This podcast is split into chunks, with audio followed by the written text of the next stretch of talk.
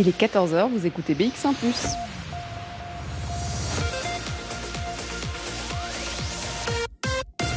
BX1 ⁇ Radio de Bruxelles. Radio de Bruxelles. Jusqu'à 16h, Charlotte Maréchal vous fait vivre Bruxelles sur BX1 ⁇ Bonjour à tous, bonjour à toutes. J'espère que vous allez bien. On est mardi, mardi 26 octobre et on change complètement de thématique dans Bruxelles Vie. Vous le savez, on essaye de vous montrer hein, la diversité euh, culturelle, artistique, commerciale de Bruxelles. Et en fait, euh, au bout de trois saisons, on n'arrivera jamais au bout, hein, puisqu'il y a tellement d'histoires bruxelloises à vous raconter.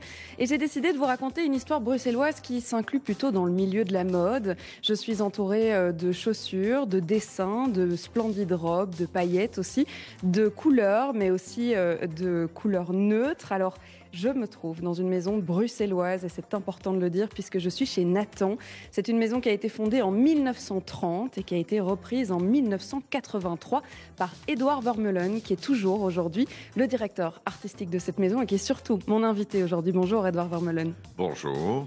C'est vrai que vous êtes, euh, vous êtes là depuis euh, longtemps. Alors, on va raconter l'histoire de cette maison Nathan parce qu'il y a tellement de choses à raconter, tellement d'expériences que vous avez vécues euh, depuis près de 40 ans et puis surtout votre expérience personnelle. on peut dire que Astérix est tombé dans le chaudron de potions magiques. Vous, vous êtes tombé dans le monde de la mode à un moment donné, à un tournant de votre vie.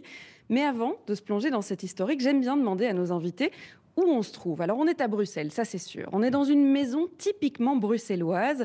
Racontez-nous un peu ce qui nous entoure. Alors, euh, nous sommes ici au 158 avenue Louise, euh, qui est donc euh, en face de, je veux dire, de la rue de Fax, pas loin de l'hôtel Vitamé Solvay. Et voilà, c'est une maison qui me tient fort à cœur parce que c'est ici que j'ai débuté au 158 dans ce bel hôtel de maître, comme toutes ces, comme vous dites, toutes ces maisons typiquement bruxelloises. Et j'adore ce quartier, l'avenue Louise. Pourquoi? Parce que il y a 38 ans, c'était euh, pour moi encore une adresse euh, disons, connue, parce que même en province, n'importe où, vous dites l'avenue Louise, tout le monde sait que c'est une artère qui est un peu moins commercial au début de la, près de la place Stéphanie, oui, mais euh, quand je suis arrivé ici, il y avait beaucoup plus de commerce, même à cette hauteur-ci. Bon, petit à petit, euh, tout ça s'est un peu transformé euh, en bureau, mais ça reste encore toujours, voilà, notre maison mère où tout a débuté, et surtout moi en tant qu'architecte d'intérieur, qui me suis installé au 158. On verra évidemment qu'il y a effectivement le premier étage, ou le rez-de-chaussée plutôt, que vous connaissez peut-être euh, si vous avez déjà poussé la porte. Et puis, il y a euh, les étages d'au-dessus, et plus on monte, plus les petites mains s'activent, parce que il faut le savoir, les ateliers sont notamment ici. Alors, je dis notamment parce que dans l'histoire, vous avez aussi ouvert euh, l'atelier numéro 2. Alors, c'est pas très loin, en hein, place Bruckmann, on s'éloigne pas trop. Mais il faut vraiment le dire, on est Nathan, c'est une maison bruxelloise, c'est une marque bruxelloise. Vous êtes ancré finalement dans cette capitale. Je suis tout à fait ancré puisque euh, il y a à peu près 40 ans que j'habite Bruxelles et quand j'avais terminé mes études d'architecture d'intérieur, euh, je cherchais un espace pour m'établir euh, en tant que bureau, en tant qu'espace pour mettre des objets, recevoir les clients. Et c'est en cherchant plutôt un, hôtel de maître que je suis arrivé ici par hasard au 158, qui était encore une maison de couture qui s'appelait Jacqueline Léonard, ancienne maison Paul Nathan, qui avait été donc créée entre les deux guerres. Et c'était une maison qui, forcément, Jacqueline Léonard reprenait, comme on faisait à l'époque, on mettait euh, le nom de l'ancien propriétaire pour essayer, à ce moment-là, de récupérer la clientèle. Moi, j'arrive ici en tant que décorateur. Et en mettant mes objets, j'avais loué que le, hall et une pièce à l'arrière. Et puis euh, deux ans plus tard, la, Madame Léonard me dit nous allons devoir, euh, nous allons arrêter nos activités simplement parce que c'était des personnes euh, d'un certain âge. Et puis je me dis bon ben je vais m'établir sur tout le rez-de-chaussée. Et quand l'événement était parti, j'y ai mis mes objets. ben ça c'est disons un peu le destin qui veut. C'est quand il quand il y a quelque chose et qui a plu, vous avez souvent, est-ce que c'est une technique commerciale ou pas, ou c'est simplement peut-être euh, les gens rentrant en disant Ah, il n'y a plus de vêtements. Mais j'ai j'ai jamais vu beaucoup de gens passer pour la mode parce que c'était une, euh, une clientèle un peu vieillissante et tout.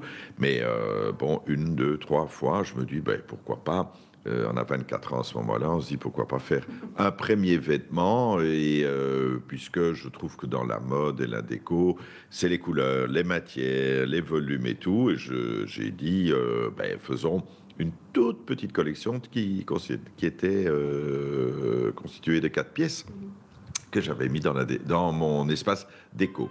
On va revenir évidemment sur ce parcours d'architecte d'intérieur parce que euh, vous le dites vous-même, hein, on n'est pas très éloigné dans la mode. Euh, vous construisez euh, et vous décorez non pas des maisons, mais bien des vêtements. Vous habillez la femme et vous le faites très bien depuis tellement d'années. On va découvrir l'identité de cette marque aussi. Peut-être que certains d'entre nous n'ont jamais porté du Nathan et voudraient pouvoir s'imaginer avec une robe élégante, aux couleurs particulièrement bien choisies, aux matières extrêmement bien choisies aussi.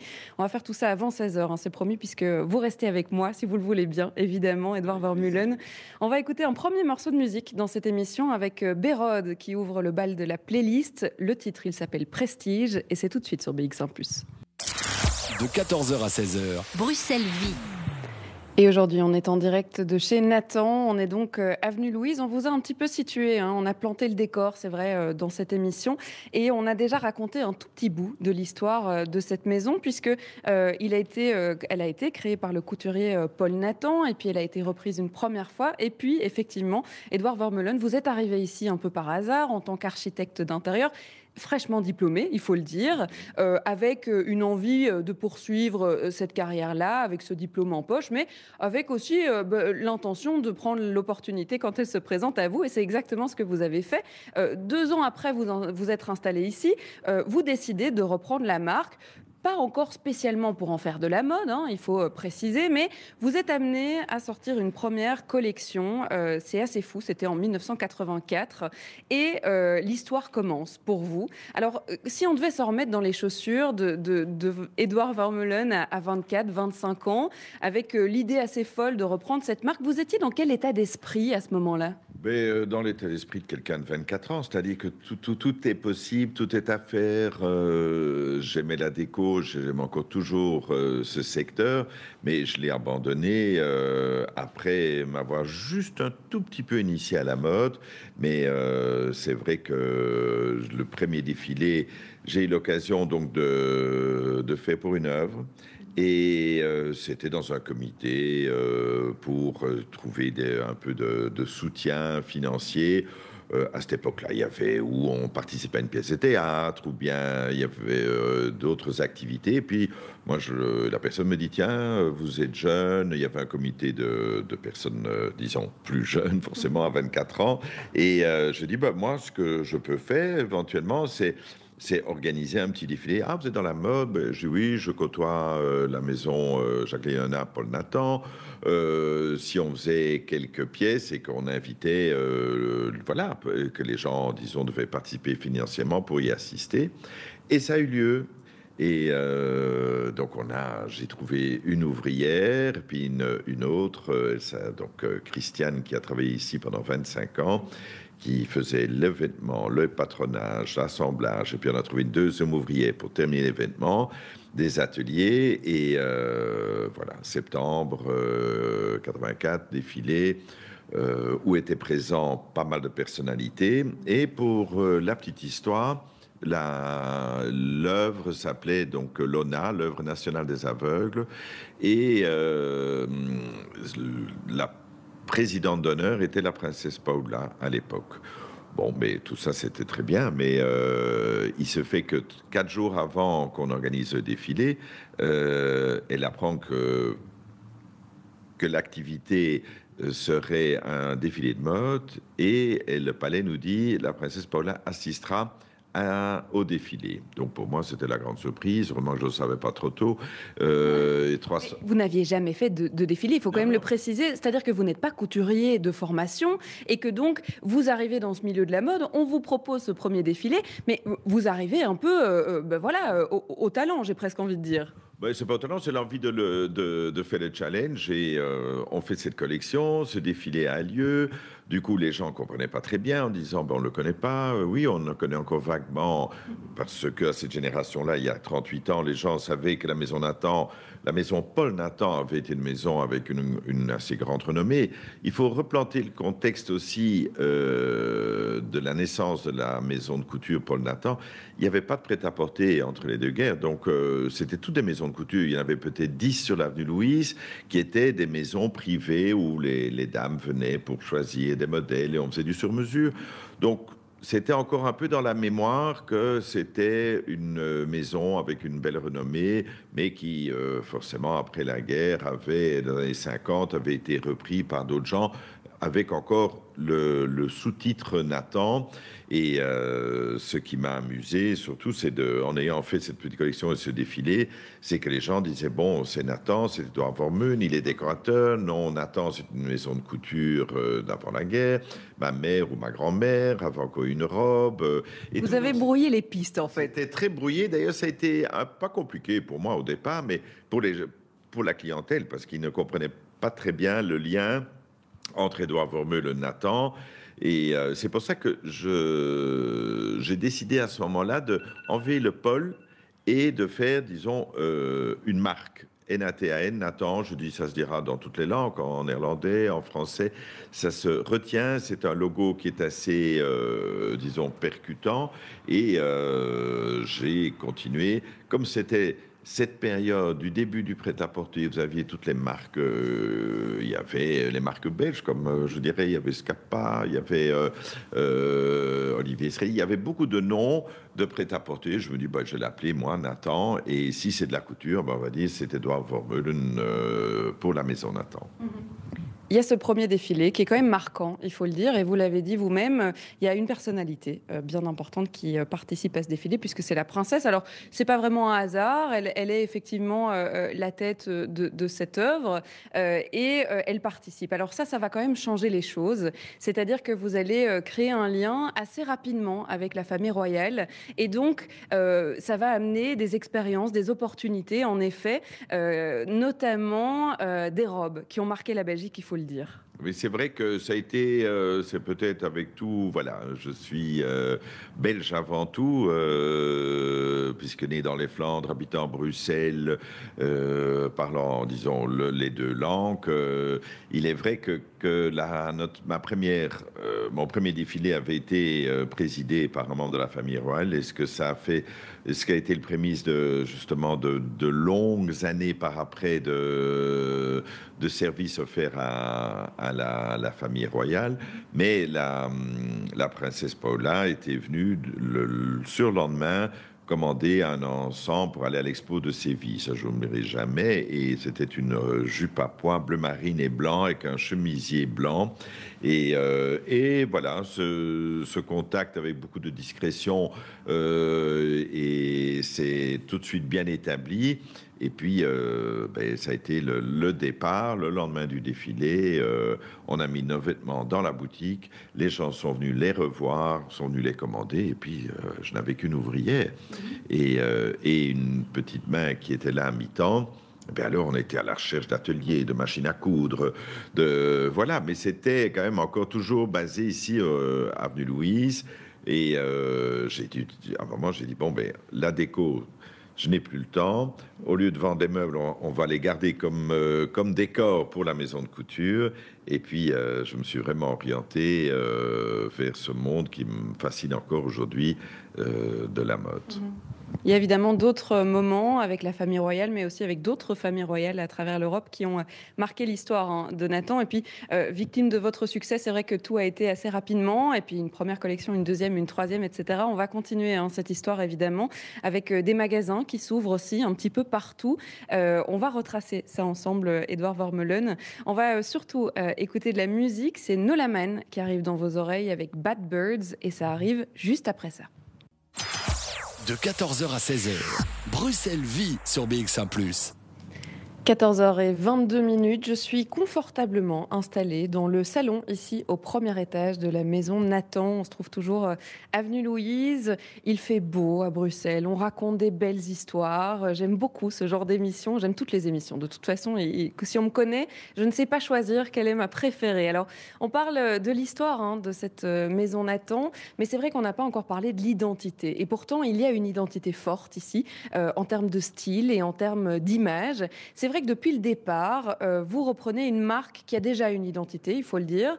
Vous changez le nom, vous simplifiez, on devient Nathan. Vous mettez votre tampon, si on peut dire ça comme ça. C'est signé Edouard Vermeulen. Et c'est vrai que vous avez euh, euh, une marche à suivre. C'est que vous aimez l'élégance, vous voulez choisir des belles matières, vous voulez quelque chose qui soit intemporel, mais qui ait quand même suffisamment de style pour marquer le coup.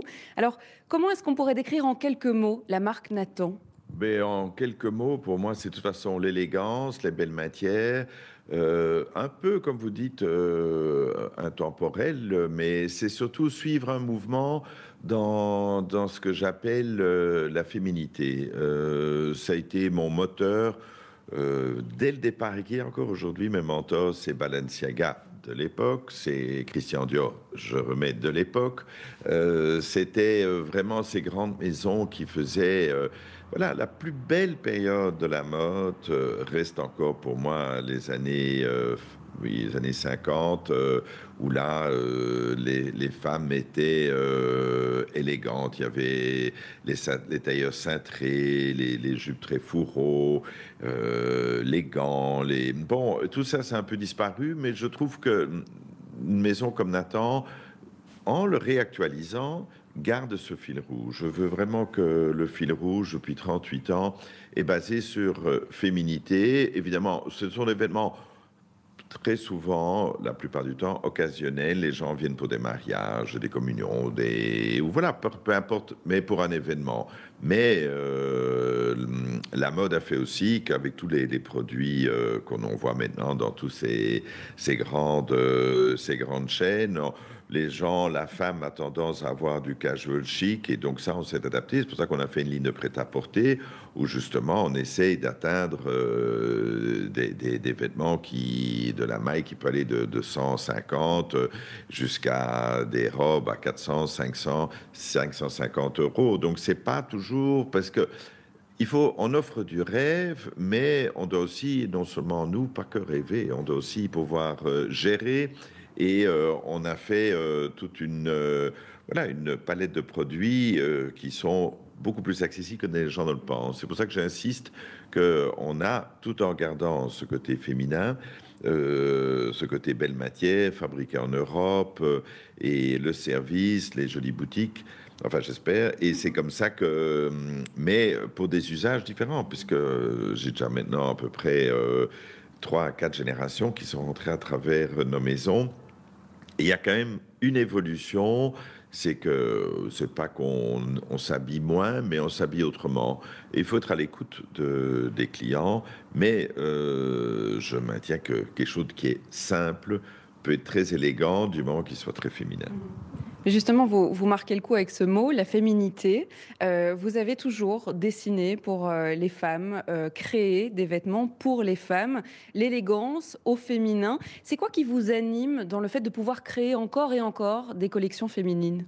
Mais c'est justement dans le côté de la mode féminine, c'est que on pense toujours quand une collection est terminée, on se dit mon Dieu, ce sera pas que ce sera la dernière, mais on a on a toujours l'impression d'être en bout de, en bout de créativité, en analyse, en disant voilà, est-ce qu'on peut faire mieux Comment peut-on faire?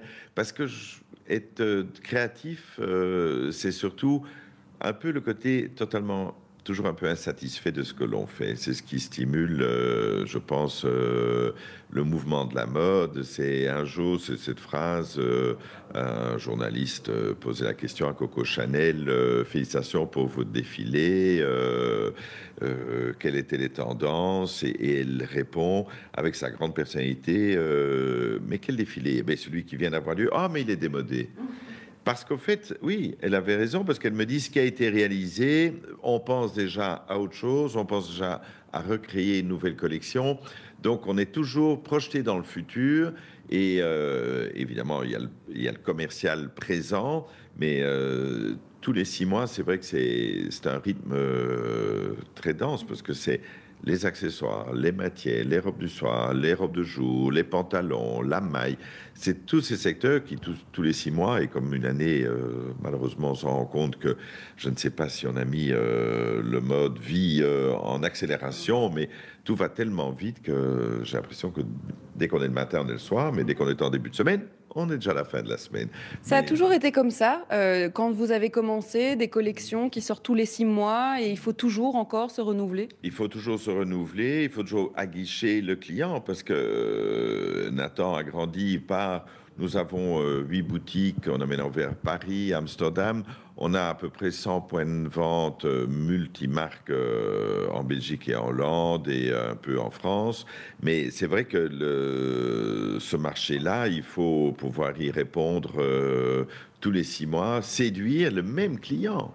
Parce que les gens, et ça je remercie toujours tous les Belges parce qu'ils sont ils aiment bien consommer belge, ils sont fiers de, leurs produits, euh, ils sont fiers que voilà de porter une marque belge et, euh, ça j'en suis très reconnaissant.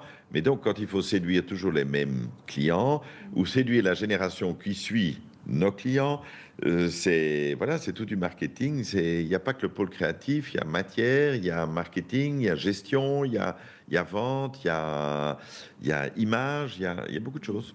Et pourtant, vous êtes toujours là après euh, près de 40 ans. Et c'est toujours quelque chose qui vous anime tous les matins euh, de venir jusqu'ici. On va parler hein, justement de, de, cette passion. Euh, vous parlez presque d'architecture dans la mode, de mode dans l'architecture. On, va rentrer hein, dans ce processus artistique parce que vous vous inspirez beaucoup d'artistes belges aussi. Et donc, on a vraiment hein, une histoire made in Belgium ici. On va faire ça dans quelques instants puisqu'on va d'abord écouter un morceau de musique.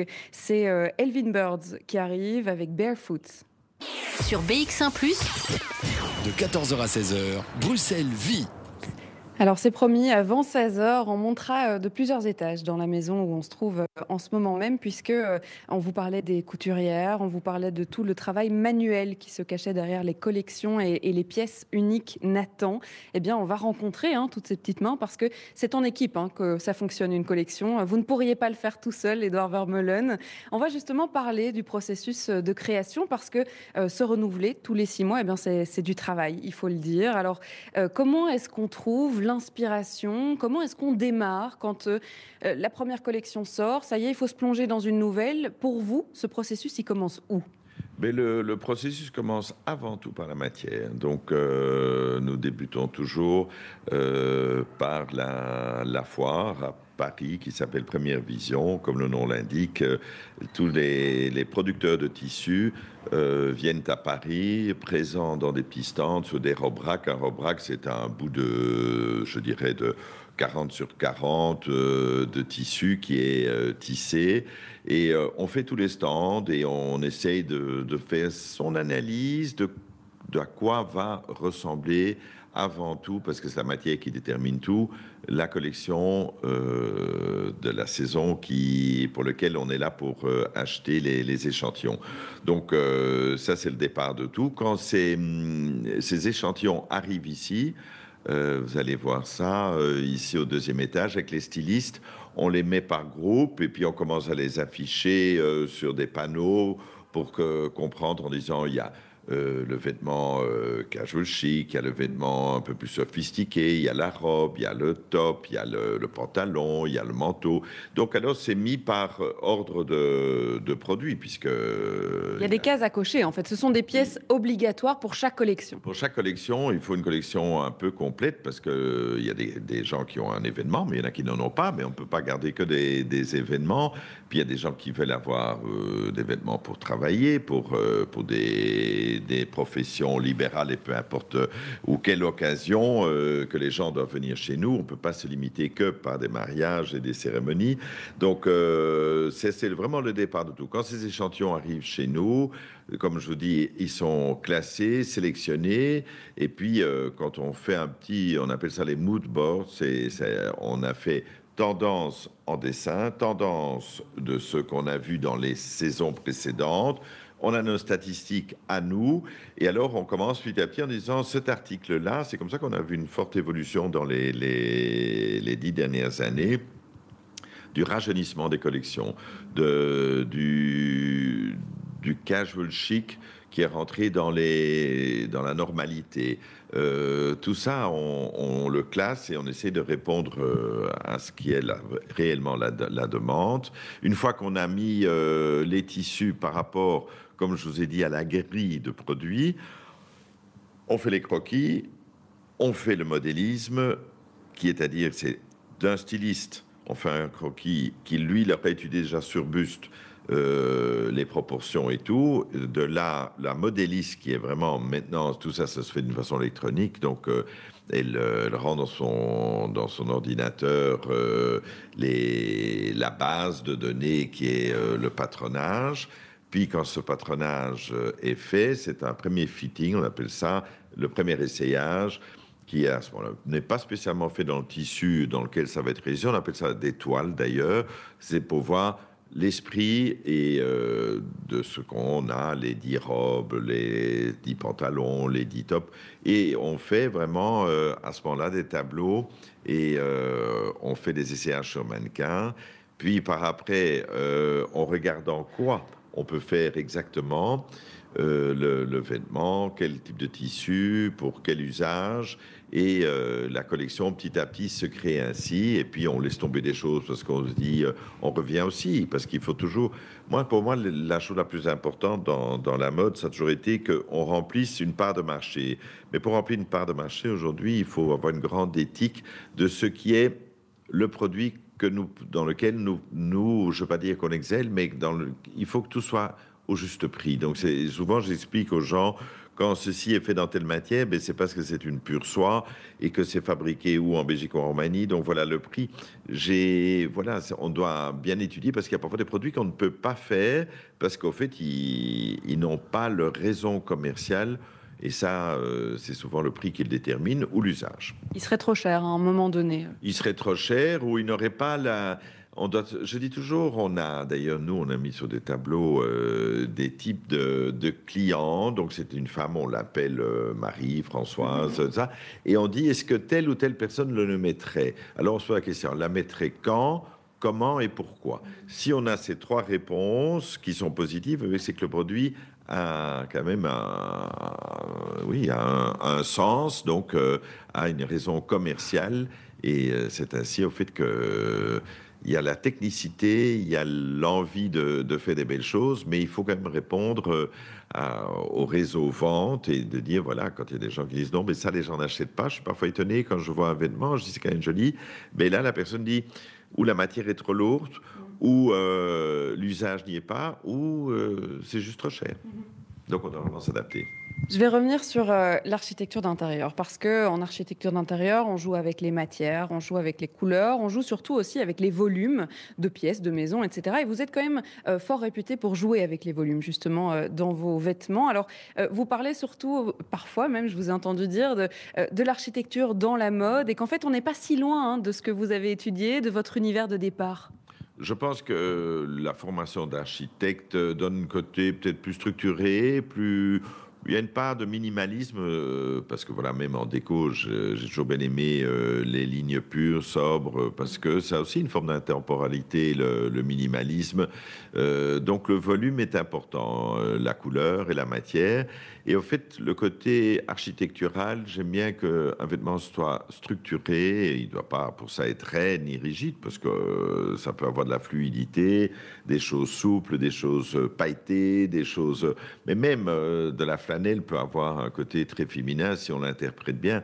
Je pense que le, côté architecture euh, m'a apporté euh, peut-être une construction de collection et surtout l'envie de, de faire des choses dont les gens peuvent coordonner euh, ou d'année en année ajouter une pièce et constituer toute une garde-robe que d'avoir l'effet trop saisonnier de de dire tout est à nœud, tout est à, tout est fleuri, tout est, tout est brodé. Non, je, je préfère qu'on, voilà, il faut le renouveau, mais le renouveau dans une grande forme de, de sobriété de simplicité, mais avant tout féminité.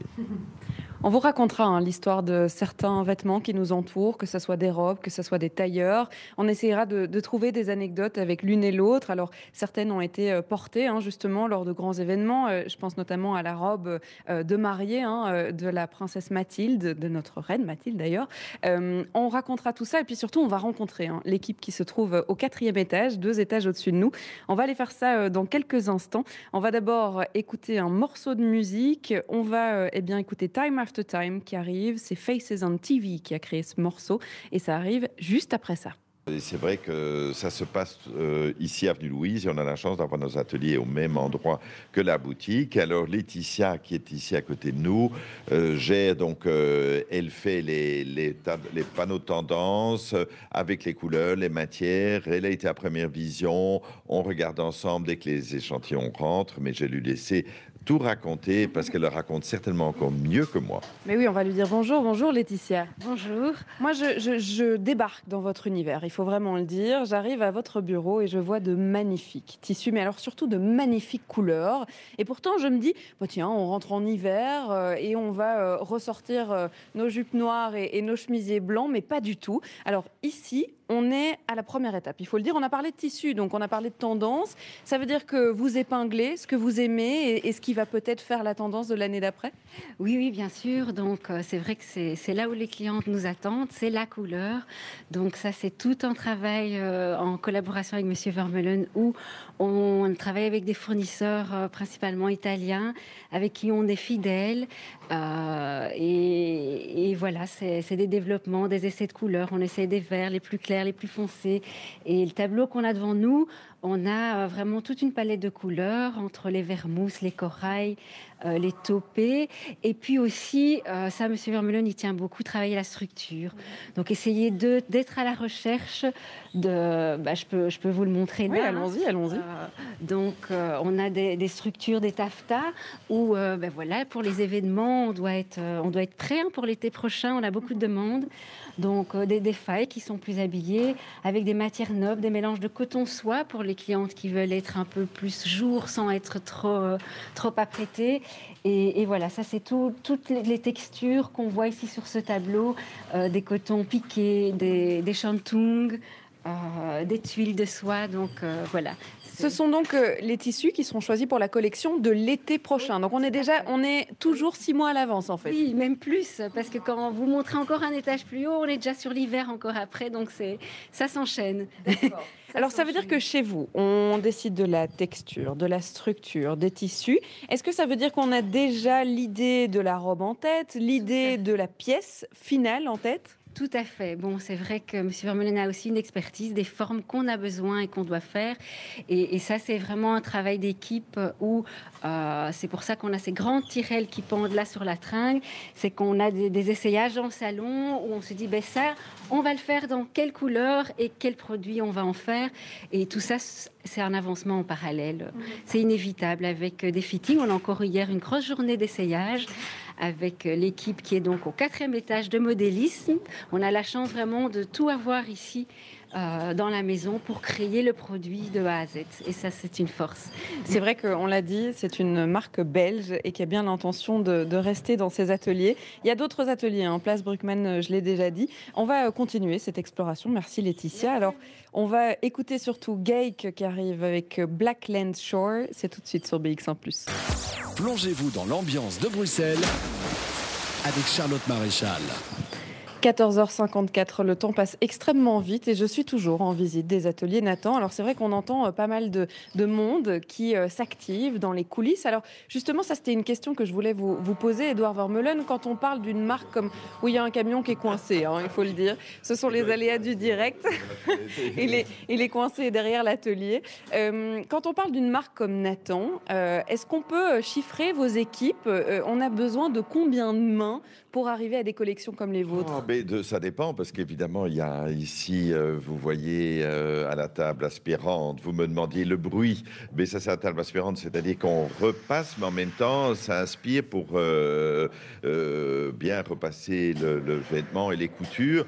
Mais ça peut aller, oui, ça peut aller. De toute façon, on ne sait pas faire un, vêtement en moins de, de 6 heures. Maria, pour une jupe, c'est quoi? Une jupe droite en atelier? Ah. Donc en fait, la première pièce, c'est 6 heures, mais parfois pour des, des robes de mariée, on met, on met 15 jours. Euh, ça dépend de la difficulté du vêtement, parce qu'au fait, ici, c'est encore vraiment ce qu'on appelle la couture comme à l'ancien temps. Il n'y a rien d'industriel. Euh, c'est beaucoup écousu humain. Euh, bon, il y a des machines pour piquer les, forcément les coutures parce qu'elles sont plus solides à, disons, piquer à la machine que de fait complètement à la main. Mais en fait, ce qui est fort du fait main, et ce qui exige évidemment euh, beaucoup de temps et beaucoup de précision et, euh, et, puis chaque matière détermine aussi le temps. Par exemple, euh, un, ben, un taffetas, c'est un lainage, c'est ce qui met le moins de temps. Mais si vous travaillez la mousseline et les matières légères, c'est d'abord tout le monde ne sait pas travailler la mousseline et puis la mousseline, il faut l'ourletter, il faut faut d'abord, disons, mettre un fil avant de, de, la piquer. Il faut, Bon, ça dépend. Et puis, euh, comme vous avez vu ici derrière moi, les paillettes ou les choses qui sont encore... Il faut dépailleter avant de faire la couture.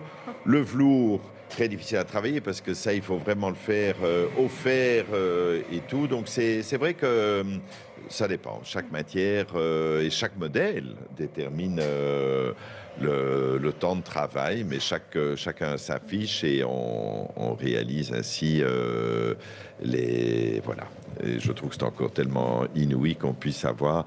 C'est aussi une main-d'œuvre qui se perd. Donc, euh, d'avoir des personnes qui ont cette, euh, cette connaissance et cette envie de réaliser du beau.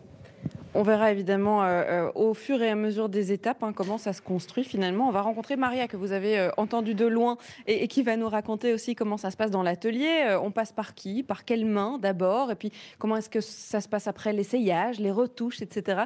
On découvre le monde de Nathan avec Edouard Vermeulen comme guide et puis tous les autres hein, qui travaillent autour pour pouvoir proposer toutes ces collections. On se retrouve pour la deuxième partie de ce Bruxelles Vie. Mais d'abord, c'est Angèle qui arrive dans vos oreilles avec son, sa déclaration d'amour hein, à Bruxelles. Bruxelles, je t'aime, c'est maintenant sur BX1 ⁇ Il est 15h, vous écoutez BX1 ⁇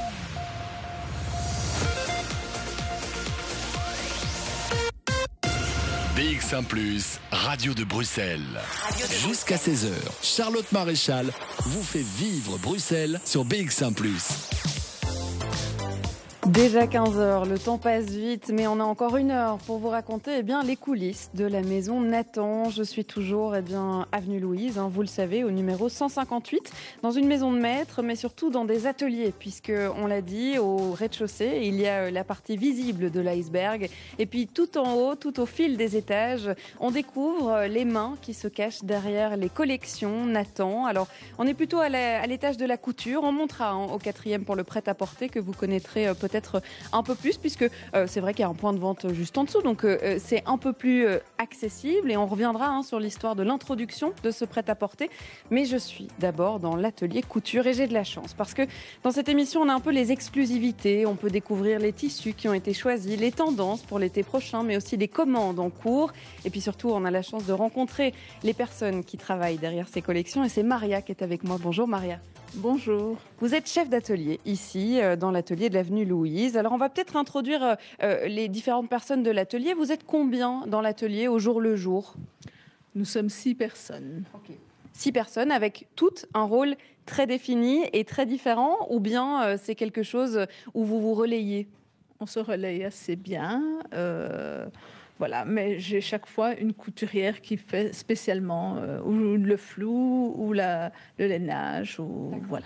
Ça fait longtemps que vous travaillez pour la Maison Nathan? 9 ans. 9 ans, donc quand même, vous avez pu voir la, maison évoluer. Alors, euh, on a parlé euh, des tissus, du repérage des tendances, de la volonté, bah, tiens, j'aime beaucoup ce tissu-là, qu'est-ce qu'on va en faire Une robe. Euh, à partir d'un moment, ça arrive évidemment chez vous. Alors, comment ça se passe? On m'a parlé de patronage. Qu'est-ce qu'on entend par là, des patronages? Est-ce que c'est la première étape pour vous? Oui, mais c'est d'abord la discussion avec la cliente, la vente, voir ce que la cliente désire. Et d'après la collection, d'après les modèles de M. Vermeulen, nous faisons des petites modifications, nous adaptons les mesures. Nous, voilà. Donc ça, c'est plutôt euh, euh, l'histoire de pouvoir mettre sur papier hein, euh, cette robe. Quand on voit une robe portée, on ne se doute pas qu'effectivement, elle a d'abord un volume sur papier qu'il faut dessiner et qu'il faut mettre aux dimensions de la cliente, forcément. Oui, tout à fait. D'après les dimensions de la cliente, nous adaptons le modèle, la longueur, les dimensions, tout. Ensuite, on passe à quoi? On a effectivement ce, ce, papier, ce patron. et puis, comment ça se passe?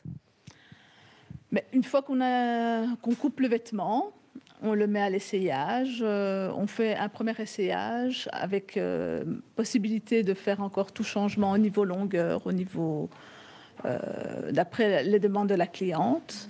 Voilà. Et nous adaptons le modèle au tissu et voilà.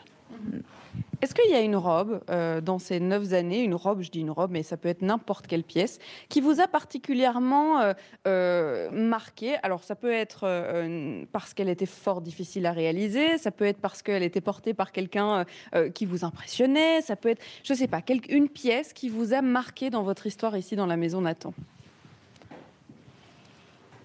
C'est compliqué comme question. Est-ce qu'il y a, euh, je ne sais pas, une commande qui était tellement particulière qu'on s'est dit, bon, ben ok, on va se lancer euh. Mais nous avons eu plusieurs pièces comme ça, mais les, les, robes qui m'impressionnent le plus ou qui sont le plus difficiles à faire, ce sont les robes en dentelle. Mm-hmm. Quand ce sont, enfin, il faut remettre plusieurs morceaux pour réaliser la robe, broder tous ces morceaux pour euh, en faire une robe et voilà. C'est les plus compliqués au niveau technique? Euh, c'est les plus, euh, pas compliqués, mais euh, les plus jolis à réaliser, le, qui demandent beaucoup plus de, technique. Et les plus minutieuses, certainement. Alors, vous avez un sublime tissu à côté de vous, d'un verre flamboyant. Qu'est-ce qu'on est en train de faire là en ce moment même?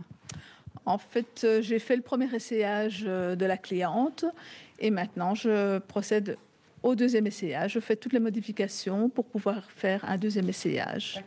Et il s'agit d'une robe? Une robe. Une robe, d'accord. Et donc, ça, c'est plutôt pour la saison. C'est quoi? Si on l'a devant nous ici, avec épingle et, première couture, elle, pourrait être prête dans, combien de temps? Mais Disons que c'est pour un événement qui aura lieu au mois de décembre. Et voilà. donc, on a encore le temps. Voilà, la cliente l'a commandé il y a deux mois et et on avance pas à pas avec l'atelier. Tout à fait. Merci Maria d'avoir été avec nous. Je vais vous laisser travailler hein, parce que c'est quand même le but. On ne va pas interrompre l'intégralité euh, de l'atelier. Et puis on va surtout monter euh, aussi au, quatrième étage. Alors euh, on pourra parler avec Edouard Vormelen de cette introduction du prêt-à-porter. On l'a dit, il y avait une raison économique et puis il y avait une évolution des mentalités, de la manière dont on s'habille. C'est vrai qu'on a vu la mode hein, évoluer depuis 1983. Alors je vais repartir à sa rencontre. Edouard Vermeulen. Il n'est pas bien loin, c'est promis. On va écouter Loubiana avec le titre Fighter et on se retrouve après ça. Vivez Bruxelles avec Charlotte Maréchal sur BX1 ⁇ ça y est, je suis presque tout en haut de la maison euh, du euh, numéro 158 euh, avenue Louise dans la maison Nathan. Et j'ai retrouvé Édouard Vormelen qui est toujours notre guide hein, dans cette émission, qui est donc le directeur artistique quand même de cette marque. Et c'est vrai qu'on est arrivé à l'étage prêt à porter et vous l'avez dit en début d'émission, le prêt à porter, il a été introduit il y a une vingtaine d'années maintenant chez Nathan. Vous avez vraiment vécu l'évolution de la mode, on est passé du sur-mesure avec des clientes fidèles qui viennent chez euh, leur marque préférée pour euh, euh, leur tailleur, leur robe, à eh bien, une mode fast fashion où on a plutôt l'habitude d'avoir un dressing aussi grand que la chambre. Et comment est-ce que vous avez vécu justement cette, cette évolution? Il a fallu, je suppose, s'adapter assez rapidement. Mais on s'est adapté. Je pense que la naissance du prêt-à-porter, il y a déjà certainement plus de 20 ans, mais la couture reste encore toujours l'élément un peu image comme euh, au début de l'interview, le, produit euh, qui fait rêver, le produit pour euh, un seul jour, le produit, voilà, plus sophistiqué, mais par contre, notre distribution à travers nos différentes boutiques et aussi nos 120 points de vente, c'est-à-dire dans des multimarques où on vend donc la marque Nathan est devenue très importante et, et c'est justement ce billet-là que on va probablement euh, maintenant être au bon marché à Paris, euh, dans un corner. On essaye de développer un marché un peu plus international pour sortir de notre de Bruxelles et de notre pays et euh, ce prêt-à-porter et disons Gloria avec il y a 16 ans qu'on travaille ensemble et Gloria s'occupe un peu d'une direction générale mais aussi précisément au, dans la préparation et les tendances, puisque Gloria s'occupe aussi euh, non seulement de la gestion, mais aussi de, travailler avec moi pour euh, établir la collection prêt-à-porter, puisqu'elle connaît les clients, elle, fait la, elle connaît la distribution, elle connaît tout le processus, et euh, je crois que personne d'autre peut mieux le raconter qu'elle-même, mmh. puisqu'elle le fait déjà depuis tant d'années. Oui, c'est vrai, on va dire bonjour à Gloria. Bonjour Gloria. Bonjour. On est donc à votre étage, on peut clairement le dire. On est au quatrième ici dans la maison, et on s'occupe plutôt des vêtements de tous les jours, euh, des femmes bruxelloises, françaises, hollandaises. On l'a dit, hein, il y a plusieurs points de vente. Et c'est vrai que euh, notre usage des vêtements a énormément évolué depuis le début de la marque. Hein. On ne s'habille pas pareil en 1983 qu'aujourd'hui, en, 2021. On a plutôt décidé euh, d'être dans le confort, la matière, toujours avec du chic. On a parlé de casual chic. Ça décrit assez bien la mode féminine aujourd'hui. Oui, tout à fait. D'ailleurs, euh, moi, j'ai de la chance d'être habillée tous les jours en Nathan. Donc, ça veut dire qu'on peut vraiment combiner différentes matières, différentes couleurs. Et c'est ça qui est intéressant, c'est que là, par exemple, aujourd'hui, on est en train de choisir des gammes de couleurs. Ces gammes de couleurs dans les tissus de base sont très importants à définir parce qu'après, on va justement choisir les gammes de la maille et aussi la gamme euh, de différents tissus qu'on va combiner dans notre thème de couleurs. On peut dire que euh, l'évolution de l'usage de l'habit a changé chez la femme. On a plutôt tendance à euh, vouloir se cocooner euh, dans une pièce qu'on trouve à la fois extrêmement jolie, mais qui doit servir à notre vie active, parce que clairement, on n'est plus à, la femme qui reste à la maison. et donc, il faut s'adapter dans les collections aussi, à se dire, il faut pouvoir travailler toute la journée dans des pièces qui sont jolies, confortables, dans des belles matières, mais qui marquent le coup quand même. Oui, tout à fait. Mais ce qui est important de dire aussi, quand vous parlez de cocooning, euh, ça donne un, côté maison, de rester à la maison. Moi, je parlerai surtout du confort et de la belle qualité, et surtout tenir compte de définition et que, que c'est un vêtement qu'on peut porter le jour, mais qu'on peut aussi un peu pimper le soir par un changement euh, d'accessoire ou de haut. Mm-hmm. Il faut savoir, et on l'a déjà dit, qu'on travaille ici dans ce, bureau-ci sur la collection de l'hiver 2022. Donc vous, vous, vivez dans le futur, définitivement. Ça doit être compliqué de se dire qu'on porte la collection de cette année, mais qu'on doit déjà réfléchir à la collection de l'année prochaine. Oui, et c'est vrai qu'on se le disait encore hier avec Edouard euh, Vermeulen, c'est que quand on travaille dans la mode, ça va super vite parce qu'on vit le présent, mais on vit surtout dans le futur. Et on travaille sur la collection hiver 22. En même temps, on produit l'été 22 euh, qu'on va livrer fin décembre, début euh, janvier. Donc euh, oui, on travaille sur la création un, an à l'avance. Si on devait décrire la collection de cet hiver dans le prêt-à-porter Nathan, avant de se plonger dans l'hiver 2022, c'est quoi la tendance de cet hiver? C'est quoi l'esprit que vous avez donné à cette collection? On a donné un esprit, euh, comme vous disiez tout à l'heure, casual chic, en tenant compte des belles matières. Donc, euh, des belles matières, des pantalons, des pantalons larges, des jolies coupes, euh, des hauts en jersey, qu'on peut remplacer aussi par des mailles. des belles matières au niveau des tops, des beaux manteaux, quelques robes et des robes qu'on peut porter le jour comme le soir. Donc voilà, et pour la collection de l'hiver 22, on va justement traduire tout cela selon euh, les, statistiques de ce qui s'est bien vendu, pas bien vendu, et puis on fait au moins 50-60% de nouveautés aussi. Il y a une couleur dans la tendance 2022 qu'on peut peut-être déjà dégager en se disant, ben voilà, nous on s'est orienté euh, assez librement vers cet esprit-là? Disons qu'on tient toujours compte des couleurs type Nathan, donc c'est différents rouges ou orangés ou dans des rosés, mais la tendance de l'année prochaine, vous la voyez ici, donc on a quand même fait un panneau.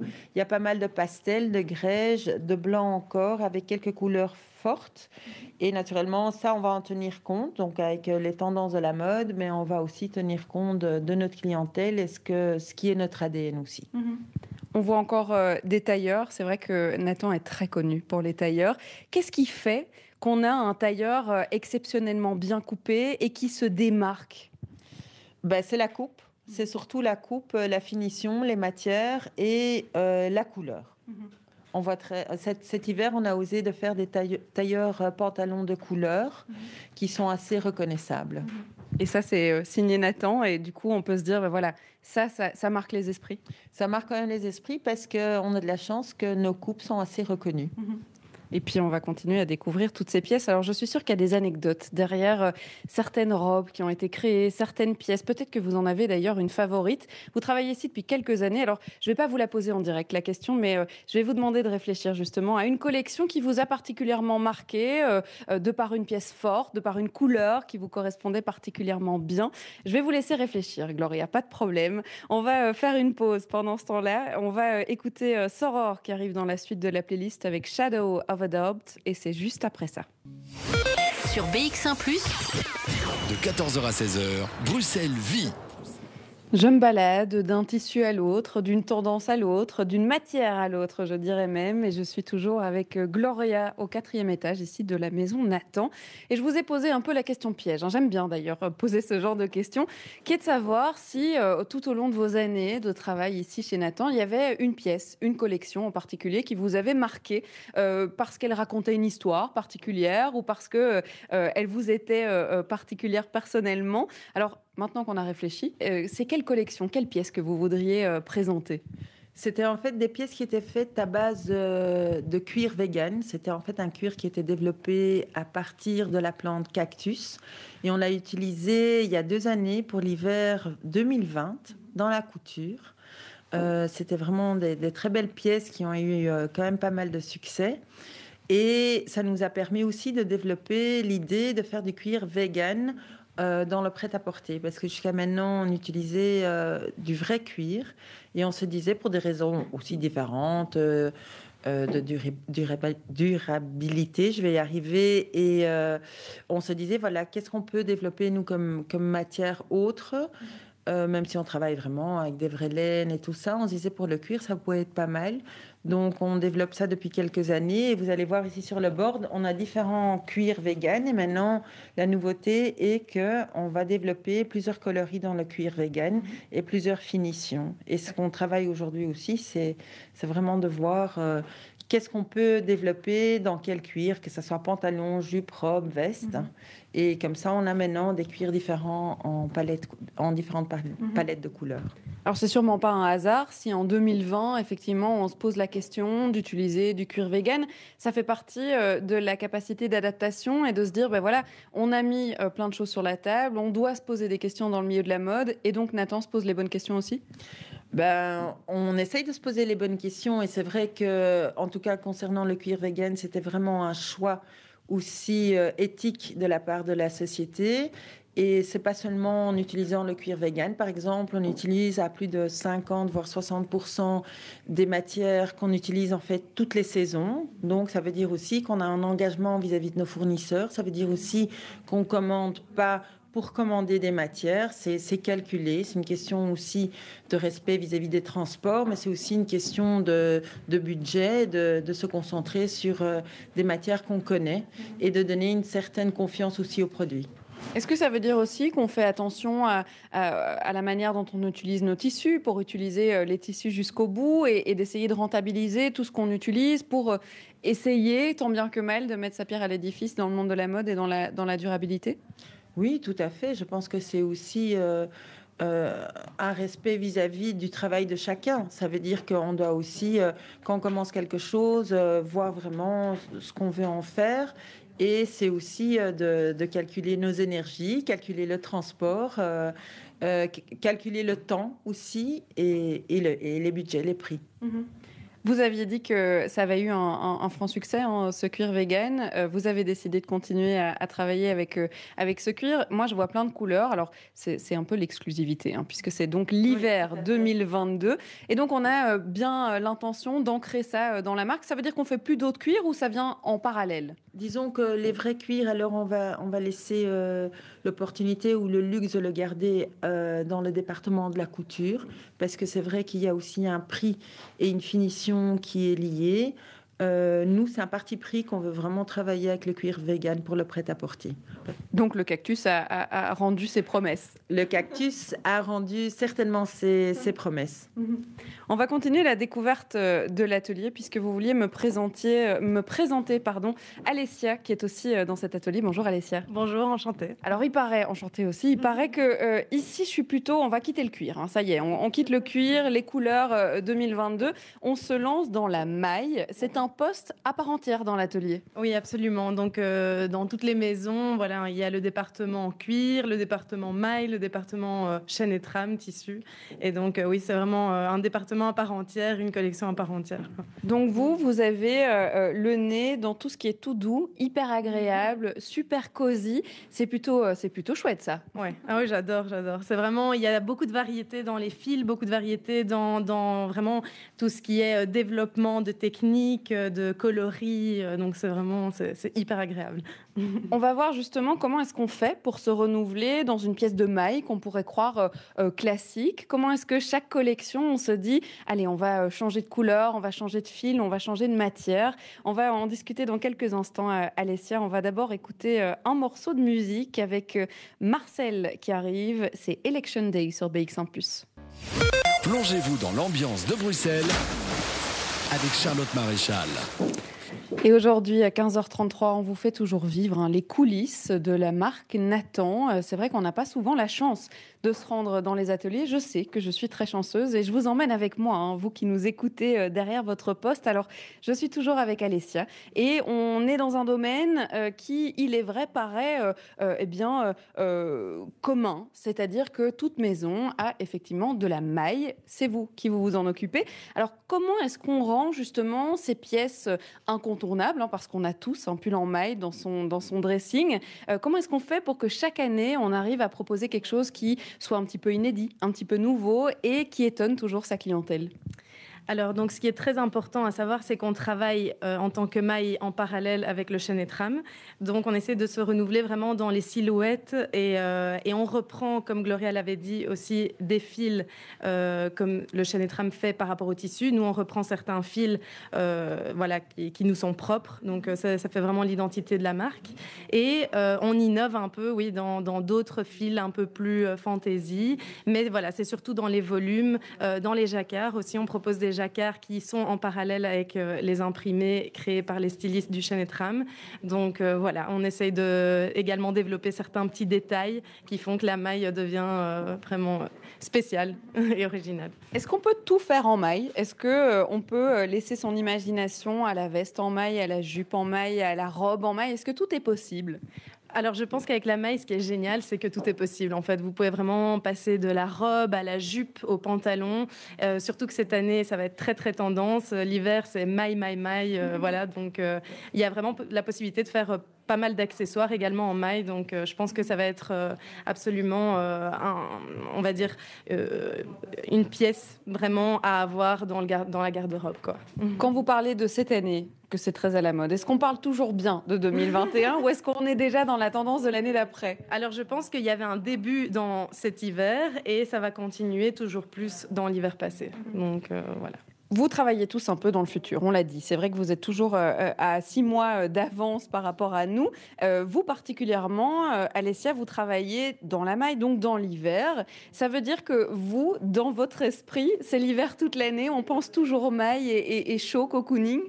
Alors, euh, on pense au show cocooning, mais il y a toute la partie euh, estivale et on est très connu, euh, la marque Nathan est très connue pour ses mailles estivales aussi parce qu'on a vraiment un fil très agréable, très léger, qui fait vraiment respirer. Donc, je pense qu'il y a également beaucoup de pièces de mailles estivales qui, sont vraiment très fortes. vous avez également des pièces avec des fils en coton pour, pour faire un effet plus dentelle, donc tricot. voilà, il y a vraiment de tout. Tout est possible. Il y a de la maille pour toutes les saisons. Ça.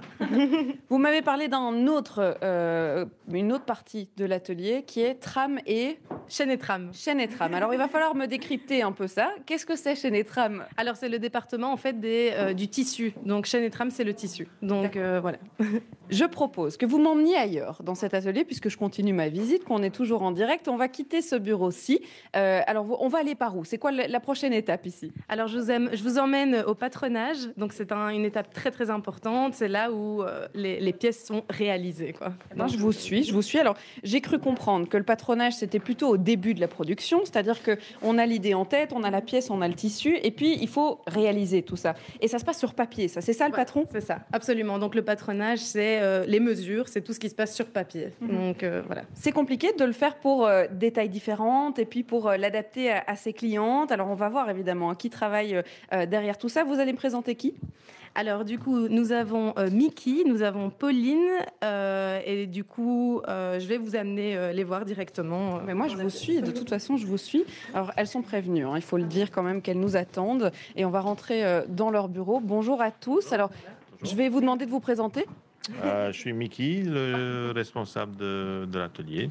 Enchanté Mickey. Alors j'arrive dans une autre partie de cet atelier. Euh, on fait le patronage. Ça veut dire que vous, quand on traverse cette porte, on arrive avec quoi? On a un dessin, un, tissu? Un dessin, un tissu, et nous on va réaliser euh, les volumes. C'est vous qui commencez la magie du vêtement. On va donner vie au croquis. D'accord. Alors, est-ce que parfois, quand on arrive à votre étape, on se rend encore compte qu'il y a des petites modifications qu'il faut faire ou bien au patronage, tout est déjà prêt? Ah, Non, non. D'abord, on fait le patronage, on fait la toile et puis on fait les modifications. D'accord. Donc, il faut d'abord un premier essai, en fait. Exactement. On fait les toiles en calico et puis on fait les essayages avec euh, le grand, grand maître et M. Vermeulen. Et euh, voilà, ensuite, il va nous donner ses consignes et nous, on va essayer de tout faire pour qu'il aime le style. Mhm. Moi, je me trouve dans une pièce euh, en ce moment avec vous que j'aurais en tête si on me dit atelier de couture. C'est-à-dire que j'ai des rouleaux entiers de tissu. On a des bobines et des bobines euh, qui nous. Ce sont des, rubans et, autres accessoires. En fait, c'est chez vous qu'on commence à imaginer. Donc, moi, je vois les premières pièces ici qui pendent. On commence à imaginer la collection? Oui, on peut dire ça. C'est ça comme ça, oui. On va évidemment continuer cette découverte ensemble. Et puis, je pense qu'il y a encore un escalier secret là au bout qui nous amène à la logistique. C'est très important, la logistique, quand on doit distribuer sa collection. On va rencontrer euh, tout ce monde-là, puisque c'est important pour moi de rencontrer tout le monde. C'est d'abord Nicolas Testa qui arrive dans vos oreilles avec Cœur KO. Et ce sera juste après ça.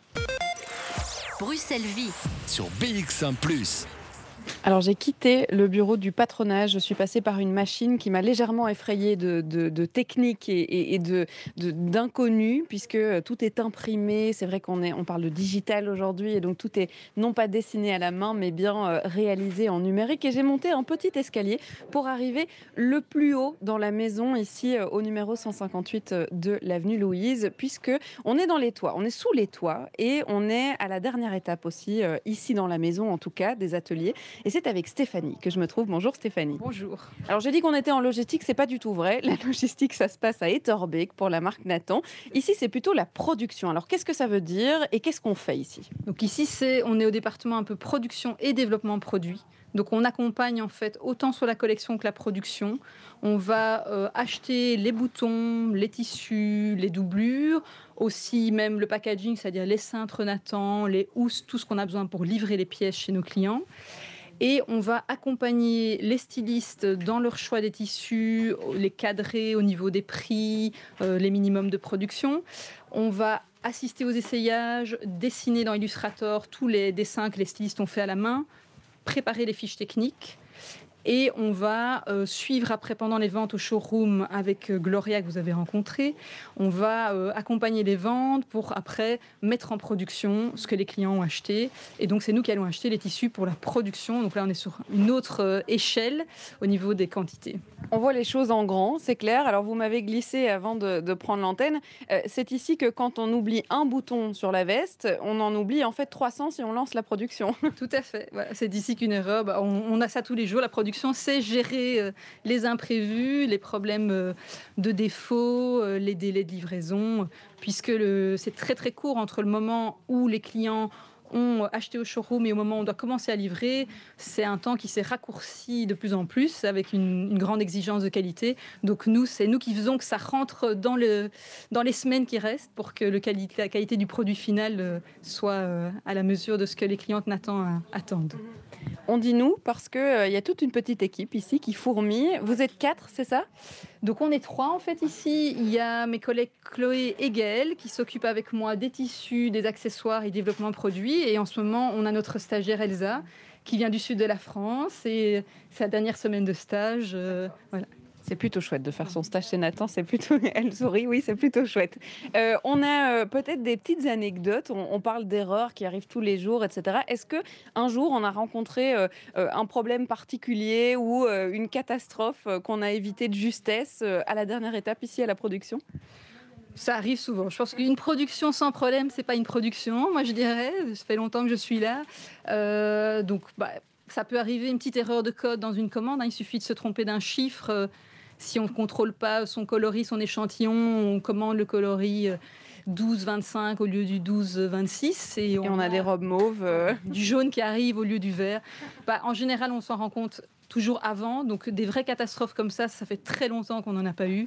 Donc après, ça va plutôt être euh, un bouton qui est ajouté en cours de production, et alors on se rend compte qu'il en manque 200, des choses comme ça qu'on arrive en général à rattraper. Donc, euh, parce qu'on contrôle à plusieurs étapes pour être sûr de ne pas se retrouver avec un problème. Donc, ce n'est jamais arrivé qu'on reçoive une série de robes dans la mauvaise couleur, parce que les usines ont aussi tout euh, un document où ils doivent vérifier ce qu'ils reçoivent. Donc, tout est contrôlé à plusieurs étapes. Donc, euh, on évite les catastrophes. Mais il faut être très carré quand même. Oui, je pense que ça demande beaucoup de minutie, alors que ça soit côté atelier euh, pour ne pas faire le point de travers ou côté commande pour ne pas commander trop de tissu. Parce que qu'est-ce qu'on va faire si on a euh, trois fois trop de tissu Ah oui, ça c'est toujours très, très embêtant. Donc c'est pour ça qu'on vérifie, on, commande, on vérifie la confirmation de commande, on recontrôle le besoin plusieurs fois. Et, euh, et en général, il n'y a pas trop de catastrophes. Et vous disiez que la logistique, c'est plutôt à Etterbeek. Du coup, ça veut dire que vous êtes toujours en contact. C'est vous la dernière étape avant justement Etterbeek et l'envoi, on va dire, à tous les points de vente? Oui, bah, disons que nous, on fait encore le contrôle qualité. Donc, c'est ici, euh, notre équipe, euh, on se déplace en fait pendant un mois et demi de livraison. On se déplace toutes les semaines, toutes les 15 jours à Etterbeek pour contrôler les modèles, les essayer sur des mannequins avant de livrer au client pour être sûr qu'il n'y a pas de problème et que la marchandise est bien conforme. C'est comme ça qu'on fait de la bonne qualité. Du coup, c'est avec la minutie et le contrôle qualité à chaque étape. Merci Stéphanie d'avoir été avec nous. On va continuer notre aventure, mais qui va bientôt se terminer puisqu'on on touche à la fin de l'émission.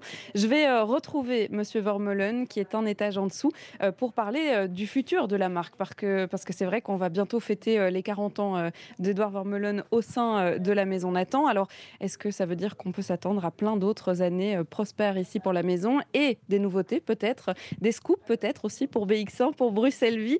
On fait ça dans quelques instants. On va d'abord euh, écouter de la musique. La Luciole, c'est signé Cusi Larsen et on se retrouve juste après. Plongez-vous dans l'ambiance de Bruxelles avec Charlotte Maréchal.